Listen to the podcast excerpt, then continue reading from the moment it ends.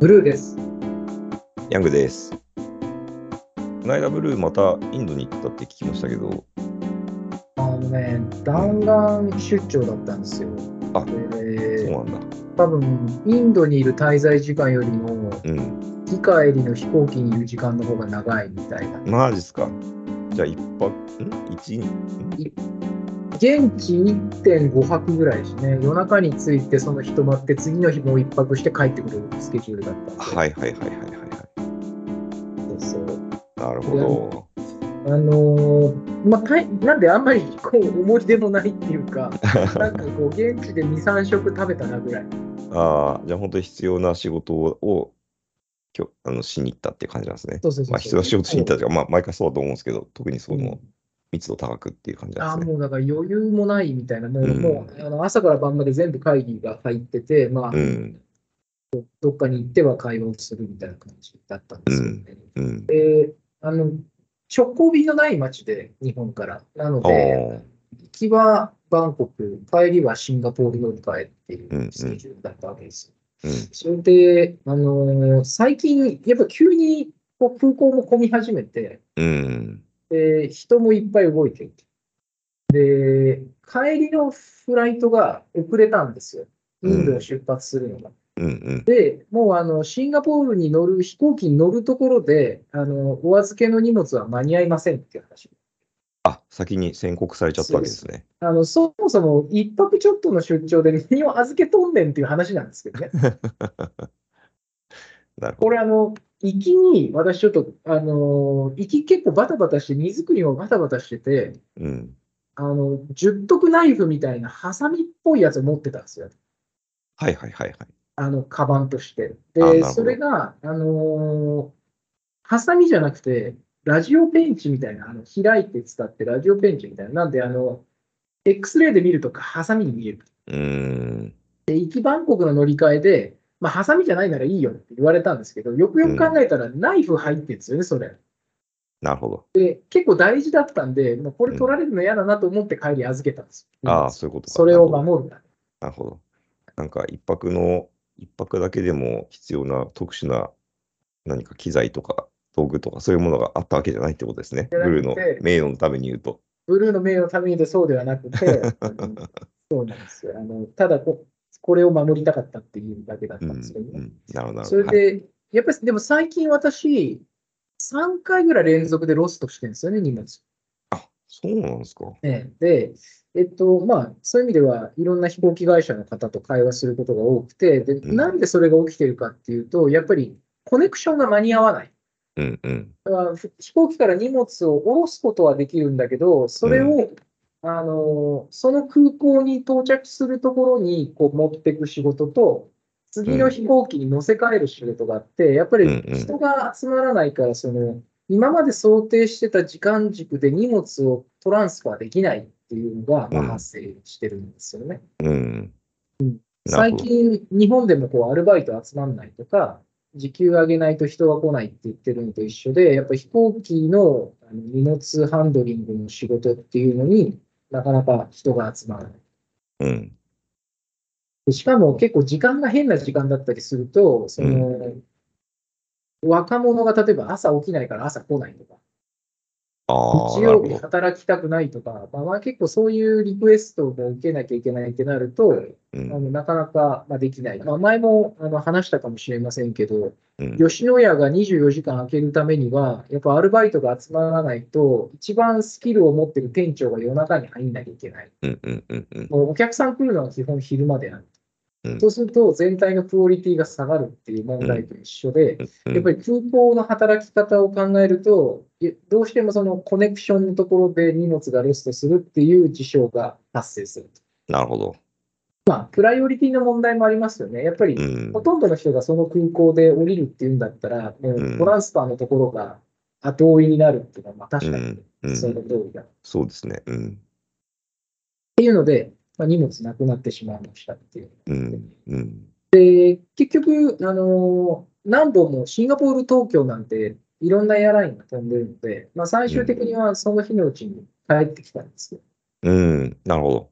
あ、でそうもよかったですね、持ってきたら。それ良かったです。なんで、うんちゃんとあの会社に届けてもらって、うん。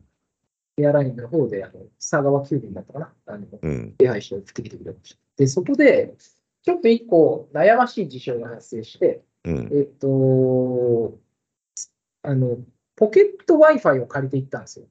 はいはい。まあ、毎回最近よく借りてくるんですけどうん。で、そのポケット Wi-Fi を借りるときに、今回、あのー頼んでないんですけど、うん。結構ずっとそこ使ってたんで、今回、あの、サービスなのかなあれ、あの、保険がついてたんですよね。件はい。保険。つまり、なくしたときに、あの、そのお金を払わなくていいあ保険。あ、なるほど、なるほど。紛失のリスクを保証してくれるってやつですね。そうですね。うんで、空港帰ってきて、えっと、預けた荷物の方に充電器とあの、アダプターが入ってて、うん。で、あの、Wi-Fi 本体は離陸する寸前まで使ってたんで、私のカバンの中入ってました。うん。で、窓口で相談したら、えっと、じゃあその Wi-Fi はね、今ここで返してください。うん。えーそれで手続きします。で残りのものは、あのーご自身で宅急便代を払っていただいて、えーここここの住所まで送り返してくださいって言われて、うんうんあ、わかりました。これは確かに私のミスですもんね。つって話終わったんですけど、うん。立ち去ろうとしたときに、その受付の方が、でも、ブルーさんは保険入ってますから、うん。えっと、10日間探して出てこなかったら、我々のところに帰ってこなくても、あの一切追加料金は払いませんよっていうコメントをされたんです。おー、なるほど。それは、あれですか？あのな変な言い方かもしれないけど、もらえちゃうってことですか？その手元にあるで日が。ありえますよね。だからうん保険約款ちゃんと読まなきゃいけないんですけど、なんかファクトだけ考えると、えっと、旅の途中でなくしたんで、うんす。いません、返せませんでした。その場合、保険が適用されて、私のところには何の責任もありません。うん。で、できなくなった。なるほど。で、反面、うん見つかったから、自分でお金払って宅急便で送り返すので、見つかった方が資金負担が大きくなるんですよ。そうですね。そういうことですね。うん。で、ちょっと悩んだっていう。なるほど。それは、あれですか、青、あ、青じゃないや。えっと、黒、黒ブルーと白ブルーが戦ったわけですか？そうそう。だから、あの、ホワイトブルーとブラックブルーが 頭の中で戦いをしたわけですよ。ああ、そうそう、でまあそその、そそのかされつつ、いやいや、人としてどうなんだ、みたいなそ。うそうそうそうそう。うんでも、保険約款的には、多分うん私が返さなくてもお金はかからないし、まあ、そうでししょうね。かも自分の宅急便代もかからないうん、うん、という、その、ブラックブルーと、うん、いやいやと、あなた海外でなくしてないでしょ、これ。っうん、うん、ていう、だったらか、単に荷物が届かなくて返せなかったっていうんだったら、それは返さなきゃまずいんじゃないか。うん、うん、怖いとこうんろだと思いました。うん。あの最終的にまた急便で返すことにしました。ああ、なるほど。よかったよかった。ホワイトブルーが勝ったわけですね。そうそうそうそう。うんただ、これ結構いろんなところであり得るなと思っていて、確かにや。っぱりサービスの設計として見ると、良かれと思ってコンシューマーの、まあ、リこの場合で言うとリスク側をです担保したわけですよね。うん、なんだけど、運営、運用面で見たときに、そうじゃないケースが発生して、うん、着せずして、あのー消費者側にベネフィットが発生する。うん、うん、うん、うん、まあ、十分あり得るケースだなと思って、うん、確かに。で事前にある程度潰し込みすれば、きっとこのケース想定されてるし、実際多分想定してたと思うんですよ。ただ、そんなに起きないよねと。うん、あのよく使う言葉で言うと、そのブラックスワン現象ですよね。これそんなに起こる話じゃないから、起きた時には起きた時で、まあ、しょうがないじゃんねっていううん、話で整理されてたんじゃないかなと思っていて。うん。ただ、自分が当事者になってみると結構、あの、それこそ倫理観と戦う話になったなと思って。まあ、かなりのレアケースってことですよね、発生状況としては。発生状況として。ああ、なるほどな。不思議ですね、それは。